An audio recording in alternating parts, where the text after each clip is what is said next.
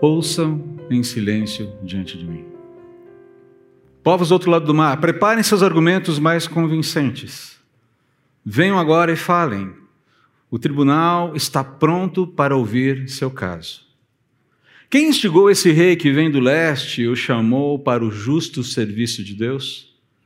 Quem lhe dá vitória sobre muitas nações e permite que ele pisoteie seus reis? Com sua espada reduz exércitos a pó, com seu arco dispensa-os como palha ao vento. Ele os persegue e segue adiante em segurança, mesmo que caminhe em território desconhecido. Quem realizou feitos tão poderosos e chamou cada nova geração desde o princípio dos tempos? Eu, o Senhor, o primeiro e o último, somente eu. Os povos do outro lado do mar observam com temor, terras distantes estremecem e se aprontam para a guerra. Cada um encoraja seu amigo, dizendo: Seja forte. O escultor anima o ourives e o que faz moldes ajuda na bigorna. Muito bem, dizem, está ficando bom. Com todo cuidado, juntam as partes e fixam o ídolo com pregos, para que não tombe. Quanto a você, meu sábio Israel, Jacó, meu escolhido, descendente de meu amigo Abraão. Eu o chamei de volta dos confins da terra e disse: Você é meu servo, pois eu o escolhi e não o lançarei fora. Não tenha medo, pois estou com você. Não desanime, pois eu sou seu Deus. Eu o fortalecerei e o ajudarei. Com minha vitoriosa mão direita o sustentarei. Sim, todos os seus furiosos inimigos ficarão confusos e humilhados. Quem se opuser a você morrerá e não dará em nada. Você procurará e não encontrará aqueles que tentaram conquistá-lo. Quem o atacar será reduzido a nada, pois eu o seguro pela mão direita. Eu, o Senhor, seu Deus, e lhe digo: não tenha medo, estou aqui para ajudá-lo. Embora você não passe de um verme, ó Jacó, não tenha medo, pequenino Israel, pois eu o ajudarei. Eu sou o Senhor, seu redentor, eu sou o Santo de Israel. Você será um novo instrumento de debulhar com muitos dentes afiados, despedaçará seus inimigos e transformará os montes em palha. Você os lançará para o alto e o vento os levará embora, um redemoinho os espalhará. Então você se alegrará no Senhor e se gloriará no Santo de Israel quanto aos pobres e necessitados, quando os pobres e necessitados procurarem água e não a encontrarem, e tiverem a língua ressequida de sede, eu, o Senhor, os ouvirei. Eu, o Deus de Israel, jamais os abandonarei. Abrirei rios para eles nas, nos planaltos e lhes darei fontes de águas nos vales. Encherei o deserto de açudes e a terra seca de mananciais. Plantarei árvores no deserto cedro, acácia, murta, oliveira, cipreste, abeto e pinheiro. Assim, todos que virem esse milagre entenderão o que ele significa, que o Senhor fez isso, o Santo de Israel o criou. Vamos orar. Pai, nós nos aproximamos desse texto, dessas revelações do Senhor com muito muito respeito e muito cuidado, entendendo que há muitos aspectos aqui que dizem respeito a Israel, o povo da aliança feita com Abraão. Então, nós queremos fazer o transporte muito cuidadoso dessas informações que dizem tanto respeito à história do próprio povo, questões que já foram tratadas no passado e questões que dizem ainda a, a respeito ao futuro. Mas lembrando que o nosso foco aqui é perceber quais são as características do teu caráter que nós precisamos aprender e que dizem respeito a nós também hoje. Então eu clamo, Senhor, por misericórdia, graça, e me ajude a conduzir, ó Pai, esse momento de reflexão da tua palavra com é, cuidado, com zelo, é, com aquilo que o Senhor tem nos trazido de orientação através do teu Espírito, para comunicar ao teu povo a esperança que só pode ser vivida, percebida, desfrutada numa relação contigo mediante a fé em Jesus Cristo. Plana os nossos caminhos aqui e tem misericórdia de mim, vaso pequeno, vaso de barro, cheio de fragilidades, que precisa tanto do teu espírito para poder caminhar com segurança no meio da tua palavra. Abençoe-nos, eu te suplico em nome de Jesus. Amém. Preste atenção nesse trecho de uma obra não muito conhecida de Tolkien. Eu vou ler e depois eu vou explicar. Então falou Ilúvatar e disse: Poderosos são os Ainur, e o mais poderoso dentre eles é Melkor. Mas para que ele saiba, e saibam todos os Ainur, que sou Ilúvatar, essas melodias que vocês entoaram, irei mostrá-las para que vejam o que fizeram. E tu, Melkor, verás que nenhum tema pode ser tocado sem ter em mim sua fonte mais remota. Nem ninguém pode alterar a música contra a minha vontade. E aquele que tentar, provará não ser senão meu instrumento na invenção de coisas mais fantásticas que ele próprio nunca imaginou.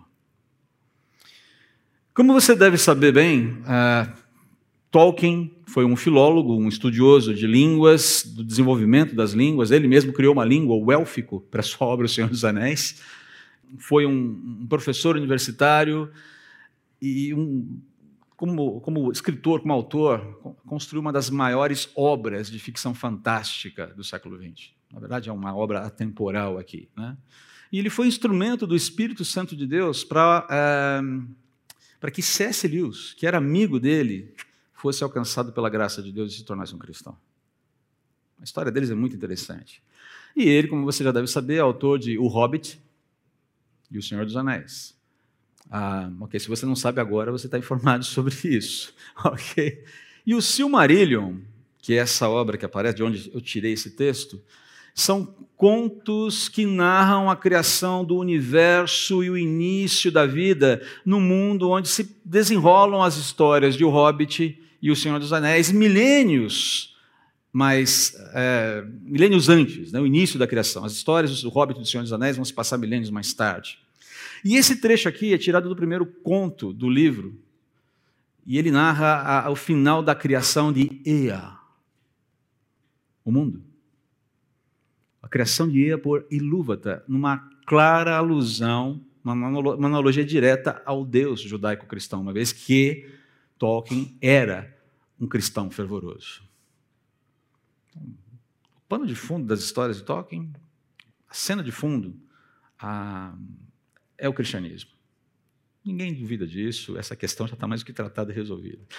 Ah, e nesse momento, ah, e nesse trecho aqui, esse trecho está falando de um canto dissonante de uma das criaturas de Ilúvatar, um Ainur, um ser celestial chamado Melkor, que aqui faz uma clara referência a Lúcifer. Se você vê a cena, se você lê todo o primeiro conto, você fala, cara, Tolkien parece que entendeu o que aconteceu de uma maneira muito interessante aqui.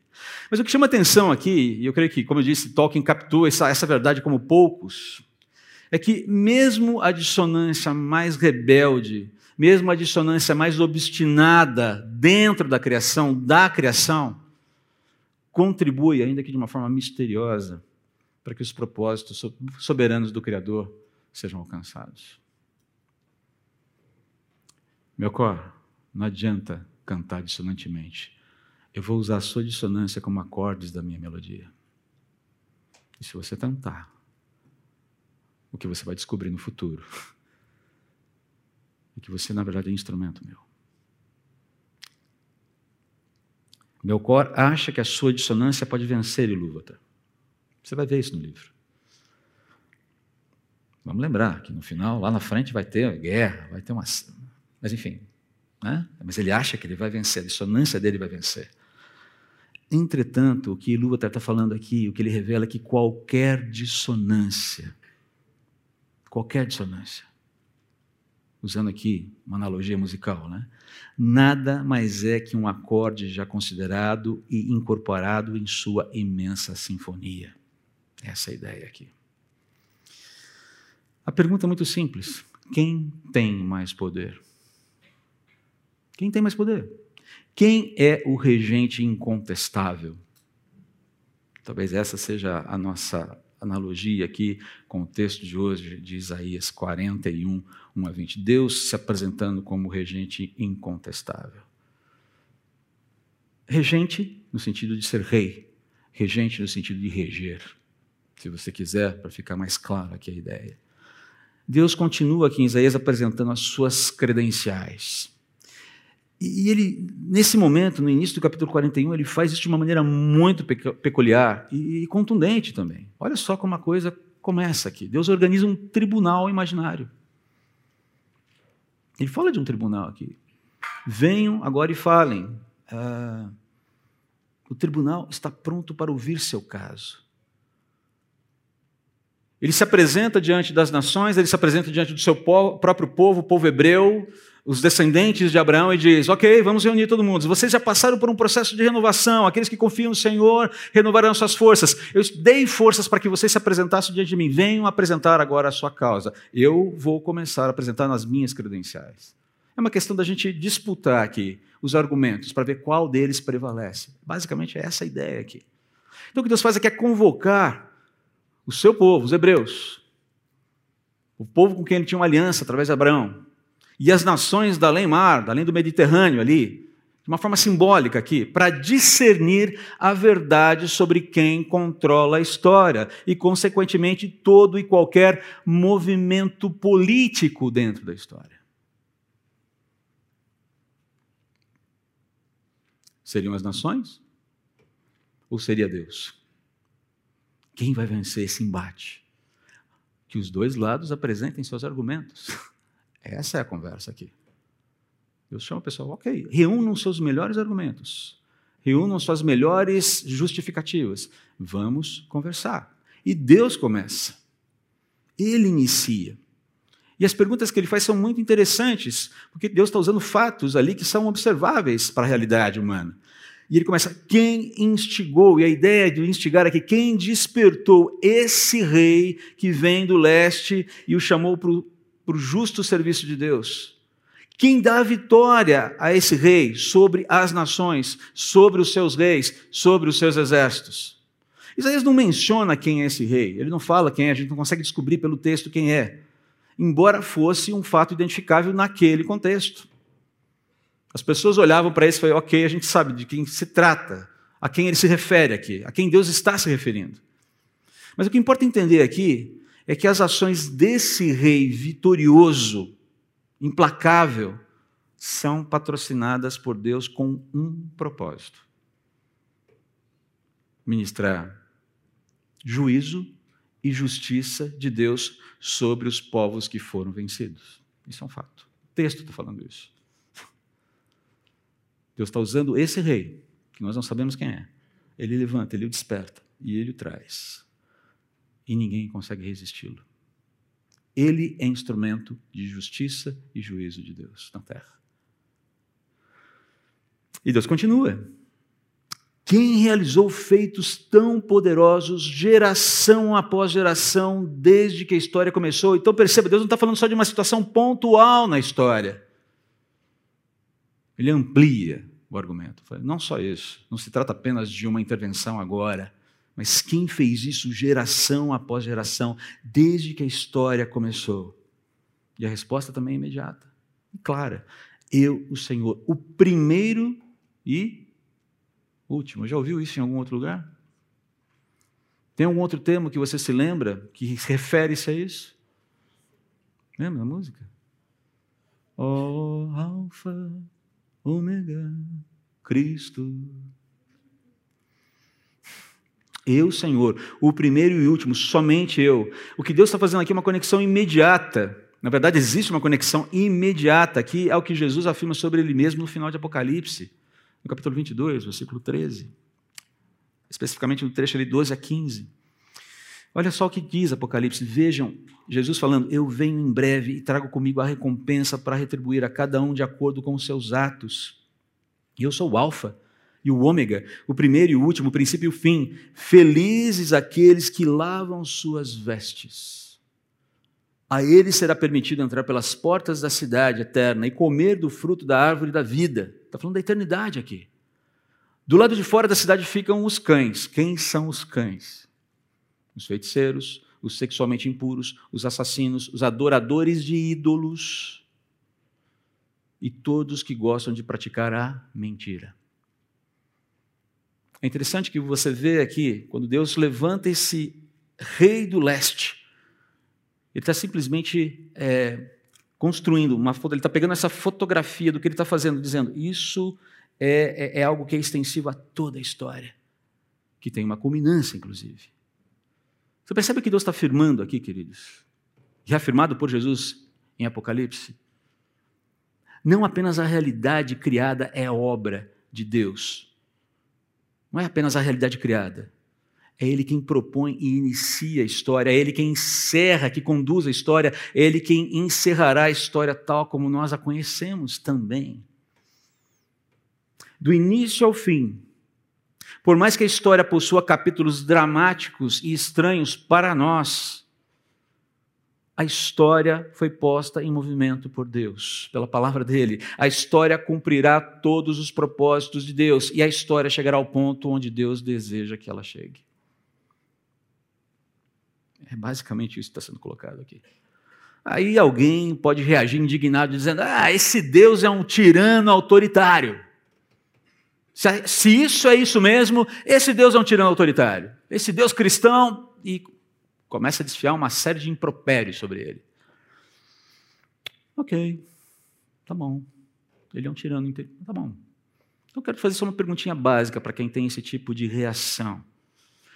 Quantos tiranos autoritários da história humana você conhece abriram mão do seu poder, da sua glória, para se sacrificar por quem nada merece, movidos apenas por amor e compaixão? Quantos você conhece? Por favor, cita um. Quantos?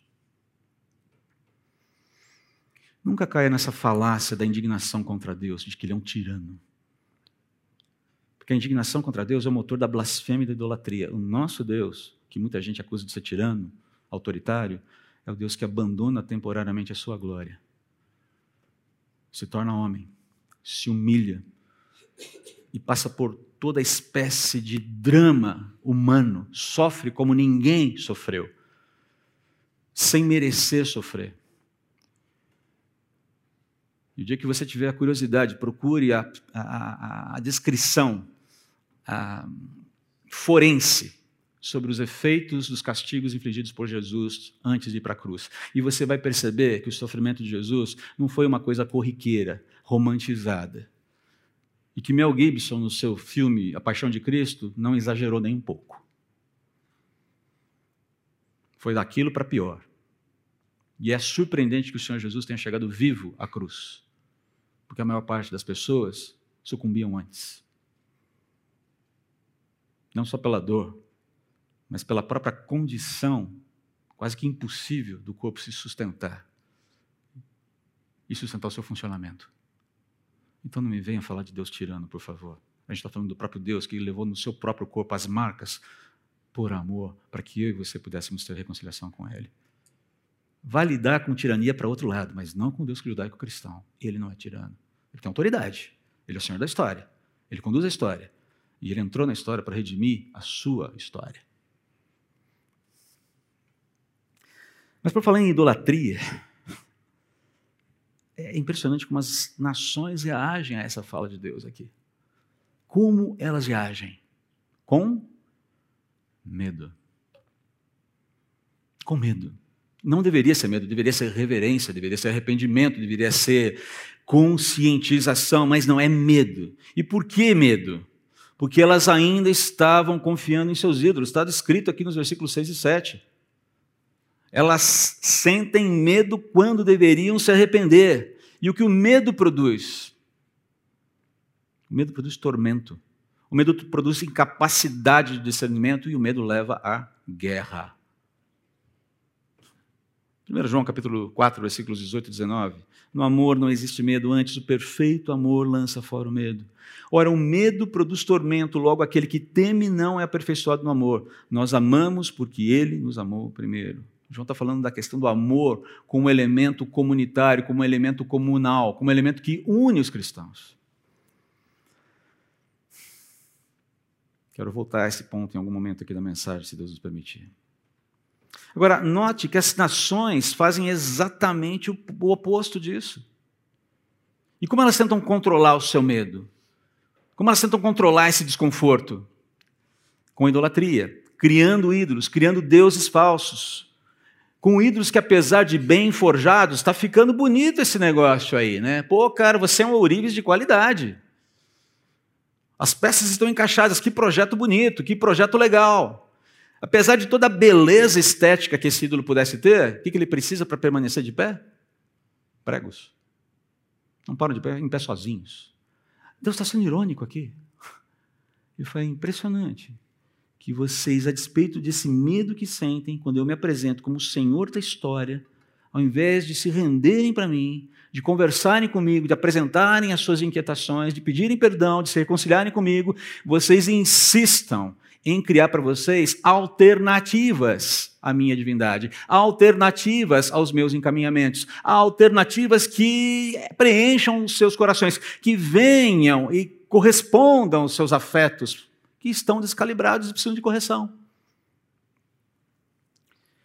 Deus afirma claramente aqui que Ele e somente Ele é o Senhor inquestionável da história que ele vai utilizar, que ele vai levantar e ele vai utilizar um instrumento político que lhe apetecer para promover a sua justiça, o seu juízo contra todos aqueles que colocam a sua esperança em ídolos e qualquer tipo de ídolo. Qualquer tipo de ídolo. Lembre-se, a gente já tem falado isso na semana passada, eu lembro de ter mencionado isso. A idolatria hoje comumente tem faces humanas invariavelmente, o maior ídolo da nossa própria vida é aquele que a gente vê no espelho todo dia no manhã. A gente tem que lutar para esse ídolo não prevalecer. O maior concorrente uh, ao altar de Deus do meu coração é um sujeito chamado André. Conhece? Todo dia no espelho. Ah, que, que você está tramando, hein, sem vergonha? Tem dias que ele está mansinho, ele está dócil, ele tá, mas tem dias que ele está, ele acorda ali todo cheio de, cheio de marra. Você se sente, você se sente com marra? Tem, tem aqueles dias que você acorda assim, você olha no espelho e fala, hum, malandrinho, hein? O Espírito está falando, vai, rapaz, fica esperto que hoje você está, fica, fica ligado. Essa é a questão aqui. A idolatria tem faces. E quando não, são, não é a nossa face, pode ser a face de outro. Pode ser um projeto de poder,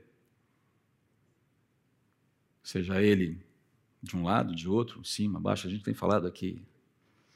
Fazer uma aplicação bem prática, bem direta aqui. A gente já tem falado isso aqui na igreja de uma maneira muito cuidadosa. Né? Não somos isentões, tá bom?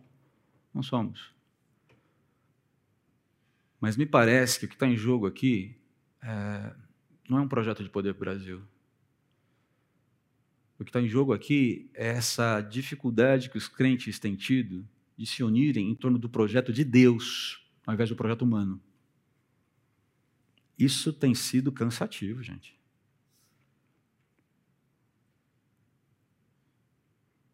Deus tem um projeto, não tem? E Ele está dizendo: Eu sou o Senhor da história. Você pode votar no dia 30 na pessoa que você achar que representa o melhor projeto para o Brasil. Ok. Mas eu vou te dizer uma coisa, é uma sugestão, é, na verdade é uma advertência aqui como, como irmão em Cristo. Não deposite a sua fé no objeto do seu voto. Porque essa pessoa pode frustrar você. E como Cláudio bem colocou aqui, teremos, seja lá que projeto vingar, Teremos dias bons, teremos dias difíceis, teremos desafios, eventualmente os desafios serão maiores ou não, nós não sabemos. Nós presumimos, mas nós não sabemos. Agora, o que eu não posso é deixar de dar atenção que, ah, independentemente de qual seja esse projeto, ele vai colaborar para que a história chegue onde Deus quer que ela chegue. E eu não tenho o direito, não tenho o direito de me impor ao meu irmão, dizendo: você é um tolo porque você não pensa como eu penso.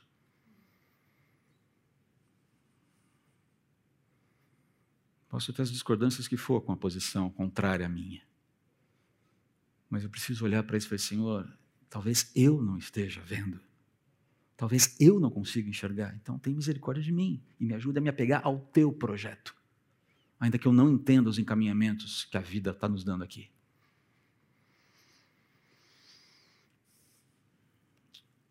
Provérbios 29, 25, Jeremias 17, 5, Jeremias 17, 7 são excelentes conselhos para a gente nesse momento. E essa é a parte mais é, importante, talvez, nesse momento, nessa mensagem, para essa mensagem, devido ao nosso momento e devido aos enfoques que a gente vai dar aqui. Olha só ah, o que o autor de Provérbios fala: quem teme ao homem armas ciladas. Temor de homens é um problema na vida humana, mas o que confia no Senhor está seguro. Onde estamos depositando as nossas confianças? Onde? Em quem? Assim diz o Senhor: Maldito o homem que confia no homem, que faz da carne mortal seu braço e aparta o seu coração do Senhor, queridos eu tenho orado, eu estou me preparando para iniciar um jejum, não em prol de um projeto de poder humano para o Brasil, mas em prol de uma reunificação, de uma reorganização do povo de Deus em torno do projeto de Deus para o Brasil. E eu vou dizer para você que se você pensa que o projeto de Deus para o Brasil é, não vá por aí. Porque eu não, eu não conheço esse projeto. Eu quero entendê-lo à medida em que eu caminho. O que eu sei é, Deus deseja assim que nós sejamos um único povo unido debaixo da cruz. E hoje nós não somos. Isso é vergonha para nós. Absoluta vergonha. E se você quiser participar desse jejum, tenha em mente que o que nós estamos buscando é justamente isso. Senhor, que o nosso coração seja unido ao teu coração e que uma vez unidos ao teu coração, expressando que, que o teu amor que habita em nós, que nós, disse, que nós afirmamos habitar em nós, lance fora esse medo que tenta nos paralisar, que tenta nos cooptar e que, tem, e que, e que, e que inflama as nossas inimizades, especialmente com pessoas com quem nós deveríamos eh, andar juntos, abraçados, fortalecidos. Você percebe o problema? Esse é o enfoque de um verdadeiro de uma boa, é, de um bom tempo de jejum e oração pelo Brasil. E não para que o candidato A ganhe, para que o candidato B ganhe. Esse tipo de jejum Deus não vai ouvir, Ele não vai atender. Põe isso na sua cabeça. É como você jejuar pedindo para que o Palmeiras seja campeão ou o Flamengo seja campeão. Você, Deus vai olhar e falar, ok, e aí, o que eu faço? Um troféu para cada um? A ideia de que nós dialoguemos, que nós busquemos colocar nossa esperança em Deus e não construamos é, relações de confiança, de depositar nossa mais profunda confiança em seres humanos e seus projetos, porque eles falham, eles podem falhar, em algum momento eles vão nos frustrar. Pode ser 80% do lindo maravilhoso, mas sempre vai ter uma vírgula que vai frustrar a gente, porque a coisa é assim, a coisa caminha dessa forma, é assim que o mundo é. E aqui eu já quero começar a caminhar um pouquinho mais rápido, porque o enfoque realmente que eu queria dar seria era nos primeiros versículos aqui. Mas olha só, ah, em segundo lugar aqui, Deus, esse grande regente, promete guardar, promete salvar o seu povo. E ainda, novamente, que essas profecias sejam primariamente direcionadas ao povo hebreu, elas revelam disposições de Deus que também podem ser aplicadas à igreja.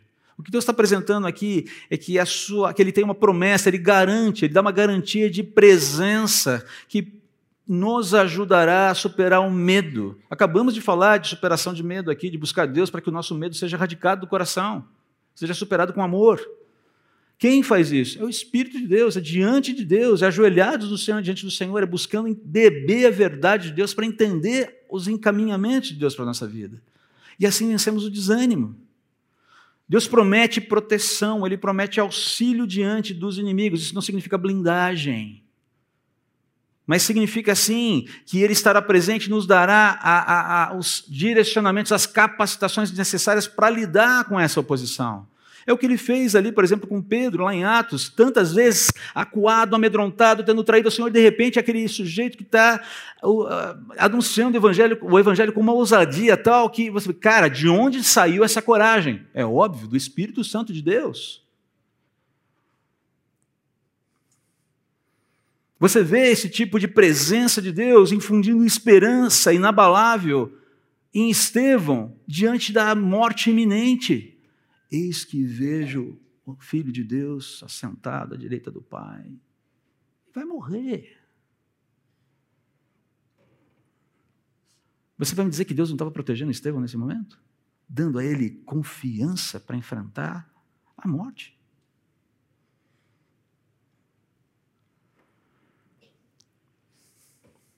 Paulo, no final da vida, escrevendo a sua segunda carta, você vê ali aquele impulso, ah, lidando com as tristezas, mas ao, ao mesmo tempo dizendo: é, Eu sei em quem tenho crido e estou bem certo que é poderoso para guardar o meu tesouro até o dia final.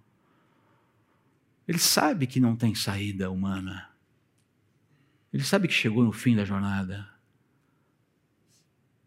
Frase de efeito? Marketing eclesiástico? Paulo não precisava disso. Deus nos proverá escapes para situações difíceis, ainda que o escape seja a promoção para casa. Chegou a hora de ir para casa. Vamos? Vamos? 1 Coríntios, capítulo 10, versículo 13.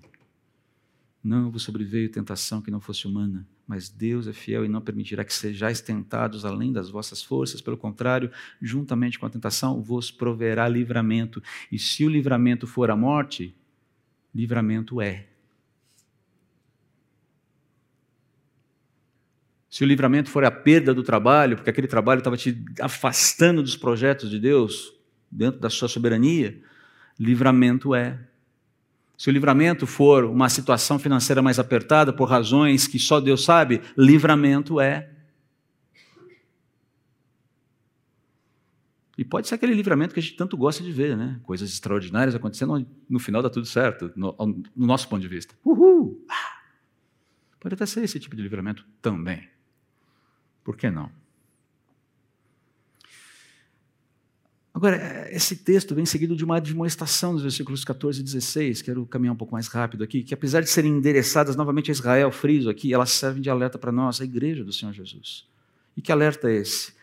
Que Deus, e somente Deus, deve ser a esperança de salvação do seu povo. Eu sei, é meio repetitivo, mas é porque o assunto é denso, é sério, e a gente o tempo todo está patinando nele. Perceba que Deus nos vê apesar da nossa insignificância aqui. Somos sempre vistos por Deus apesar disso. Somos um. E, no entanto, Deus nos vê e nos conhece pelo nome. O que Ele está garantindo aqui? Eu te vejo. Eu te enxergo no meio de tudo isso.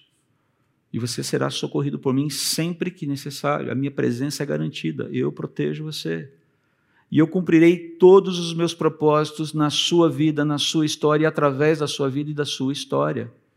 Os meus propósitos serão cumpridos. Eu já falei, já dei esse exemplo aqui uma vez, e para mim isso, eu sempre me lembro desse exemplo, me desculpe ser repetitivo aqui, mas é que isso para mim ilustra muito bem isso. Eu lembro que a oração da minha mãe, antes de falecer, aos 38 anos de idade, era assim: me dê mais tempo para terminar de cuidar, de criar os meus filhos. Ela orava isso constantemente. A perspectiva de quem vê a vida se, se findando muda. A prioridade dela era essa, a pauta de vida dela era essa. Me dê mais tempo para cuidar dos meus filhos. E quem é mãe aqui sabe o que isso significa? Você daria tudo para cuidar da sua, da sua prole, não é verdade? E Deus disse: não. Muitos anos depois, quando meu último irmão se reconciliou com Deus, ele foi procurado, ele frequentava ainda a mesma denominação na igreja que minha mãe frequentava, quando, quando era viva. Uma senhora chegou para ele e falou: Flávio, você é o Flávio Gavo, uma igreja grande. Ela falou: Sim, sim, você é o filho da Lúcia. 20 anos depois da morte da, mãe, da minha mãe. Falei: Sou. A senhora conheceu a minha mãe? Sim, eu era amiga dela. Como é que estão o André, Luciano e o Daniel? O senhor conhece os meus irmãos? Eu falei, não, eu só sei que vocês existem. Como estão, seus Todos vocês andando com Jesus? Todos vocês firmes com Deus? Eu falei, todos. Eu fui o último a me reconciliar com Deus. E contou um pouco da história. Essa mulher vira para ele e fala, então eu posso dar como cumprida a minha missão. Ele olhou assim, como assim? Foi quando sua mãe morreu. Eu conversei com Deus e disse, Senhor, O Senhor tem quatro crianças órfãs que te pertencem. Eu não posso fazer nada por elas além de orar. Mas eu vou interceder até saber que todas elas estão firmes com o Senhor. Cuida dos teus órfãos.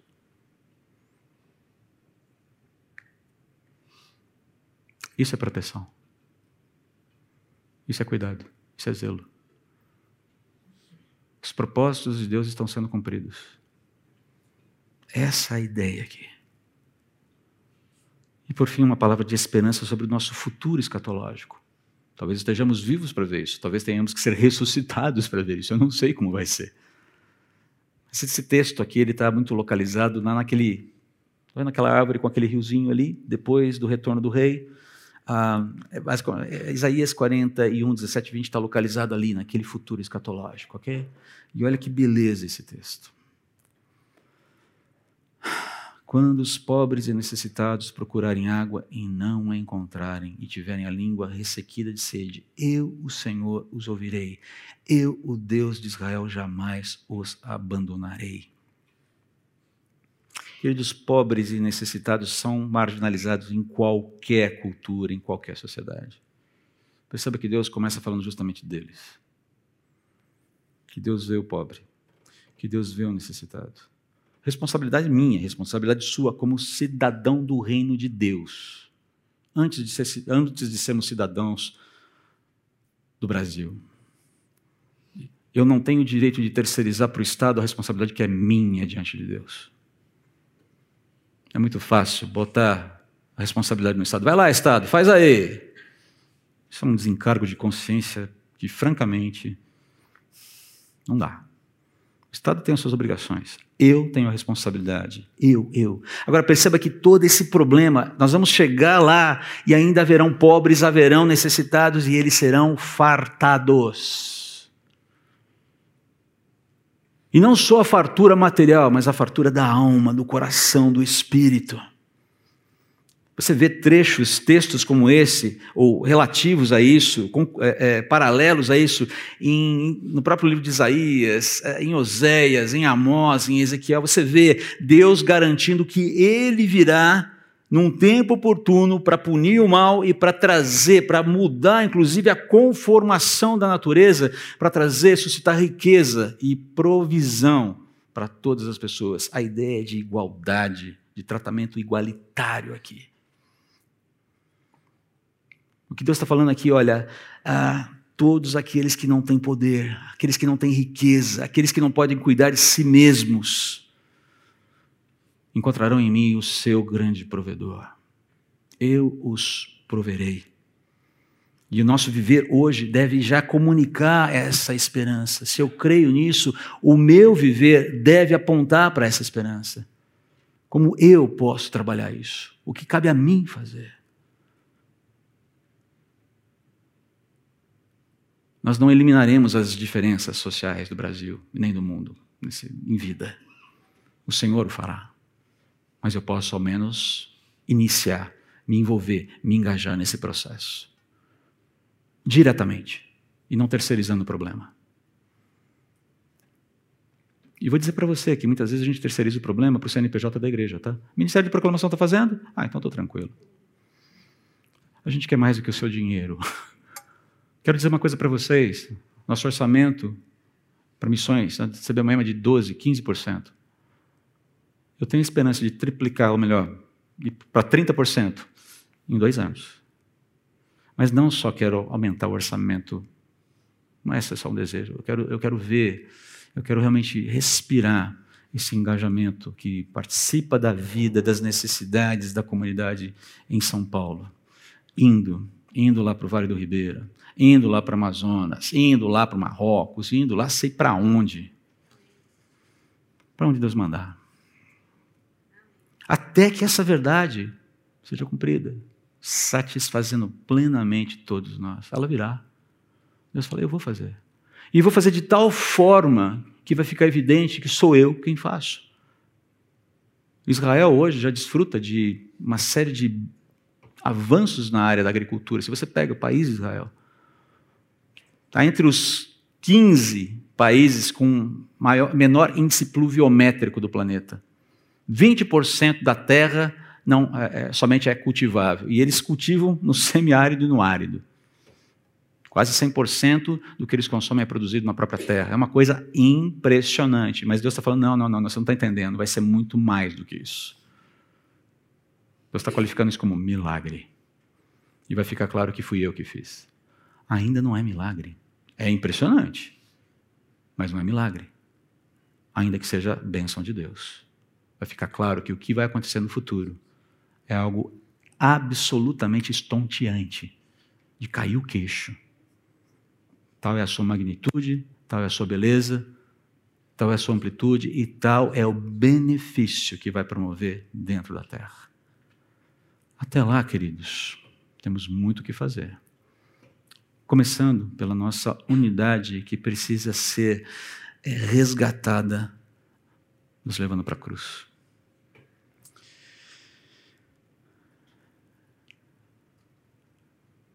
Para finalizar aqui. Leve com você. Se você esquecer tudo que eu falei, pelo menos lembre-se disso aqui e considere isso aqui à luz do texto que nós vemos hoje. Deus é o Senhor e Redentor da história. Ele soberanamente rege a história e todos os fatos da realidade espiritual e humana, por mais estranhos nos pareçam. Todos eles atendem aos seus propósitos eternos. A história caminhará por e chegará aonde ele deseja. Isso vai acontecer. A minha história, a sua história e a história como um todo. Deus promete que Ele renovará todas as coisas. A sua renovação trará beleza, vida e alento a toda a criação numa, numa magnitude que eu e você não conseguimos imaginar. E até lá precisamos fazer aquilo que nos cabe fazer. Como uma, um indício, como uma pequena amostragem da beleza que Deus trará para esse mundo. E, por fim, nada se compara a Deus. Nada. Ninguém nenhum outro poder, seja ele sobrenatural, seja ele humano, qualquer recurso humano, pode se comparar à sua glória. Então, certamente faz sentido a gente confiar nele para hoje e para o futuro, independentemente do resultado das urnas no próximo dia 30. Faz sentido isso? Vamos orar. Senhor, une-nos, una-nos, por favor, em torno do teu projeto. Tão claramente exposto nas Escrituras, que é redimir os pecadores, que é salvar as pessoas e que é trazer alento, sim, com esse amor que nos constrange, que nos faz ir na direção daqueles que precisam de ajuda. Não apenas para dar o pão que muitas vezes é necessário e precisa ser dado, mas para ajudar as pessoas a, a, a buscarem o seu próprio pão mas, sobretudo, se encontrarem com o pão da vida que é Jesus. Ó Deus, é, desconecte-nos desses enganos, desses equívocos que as ideologias têm provocado no meio da igreja. Por favor, por favor, que não sejamos contados entre aqueles que brigam por política. Que defendamos as nossas posições com sabedoria que defendamos as nossas posições com cuidado, com zelo, sobretudo entendendo que uh, quem está do outro lado, defendendo uma outra posição, muitas vezes é o nosso irmão, é o próprio Cristo ressurreto em nosso irmão, e que precisa ser visto como instrumento da paz, da mesma maneira que eu devo ser instrumento da paz. Por favor, perdoe-nos, perdoe-nos por tanta tolice. Nós somos tolos temos sido tolos. Clama o teu perdão, por favor. Como nação temos sido tolos. Como cristãos temos sido tolos. Temos envergonhado o teu nome. Oh, por favor, Deus. Que o teu Espírito venha promover unidade no nosso meio. Parando as arestas, removendo todas essas essa sujeira que adentrou a igreja. A igreja nunca, jamais deverá andar de braços dados com o poder humano, jamais. Nós devemos apoiá-lo enquanto ele fizer aquilo que é correto, mas sem dar os braços para ele. E devemos acusá-lo quando ele fizer o que é incorreto, sem jamais é, aviltá-lo, porque é a autoridade colocada pelo Senhor para a construção da história. Por favor, ajude-nos a entender isso. E a viver isso. A começar em mim. Quebra os nossos corações nesse sentido. E lida, trata o nosso cansaço com toda essa profusão de brigas e discussões tão, tão desnecessárias. Suscita o teu povo, por favor. Seja visto no meio do teu povo.